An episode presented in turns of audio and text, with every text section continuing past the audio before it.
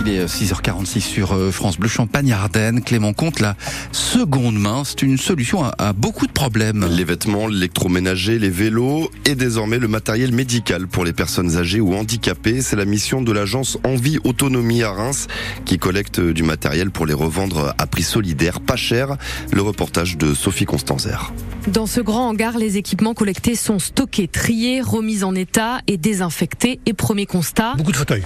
Roulant manuel, fauteuil électrique, fauteuil confort, fauteuil, fauteuil coquille, fauteuil releveur, enfin toute la gamme des fauteuils, mais aussi tout ce qui aide à la marche, aide aux soins, à la toilette. C'est dans l'atelier que tout se joue pour chaque fauteuil récupéré. L'Aziz passe 4 heures minimum sur chaque équipement. Pour le contrôler, le mettre aux normes, bien le nettoyer, euh, après regarder les fonctionnalités, c'est faut que tout soit parfait. Un tiers du matériel récupéré est remis en bon état d'usage et à l'échelle du Grand Est, 4500 équipements ont déjà été collectés depuis le début de l'année, souligne Lisiane Serret, la responsable régionale d'Envie Autonomie. Avec toujours ce potentiel de réemploi de 30%, donc je vous laisse imaginer bah voilà, tout ce matériel que ça fait qui est prêt à pouvoir repartir dans les familles à moindre coût, deux fois moins cher que le prix neuf. L'enjeu, c'est de pouvoir équiper des personnes en situation de handicap, des personnes âgées qui ont peu de moyens et qui parfois renoncent, souligne le directeur général du réseau, Philippe Robin. Un fauteuil manuel peut coûter 4500, 5000 euros, mais il peut rester un reste à charge de 3000 euros.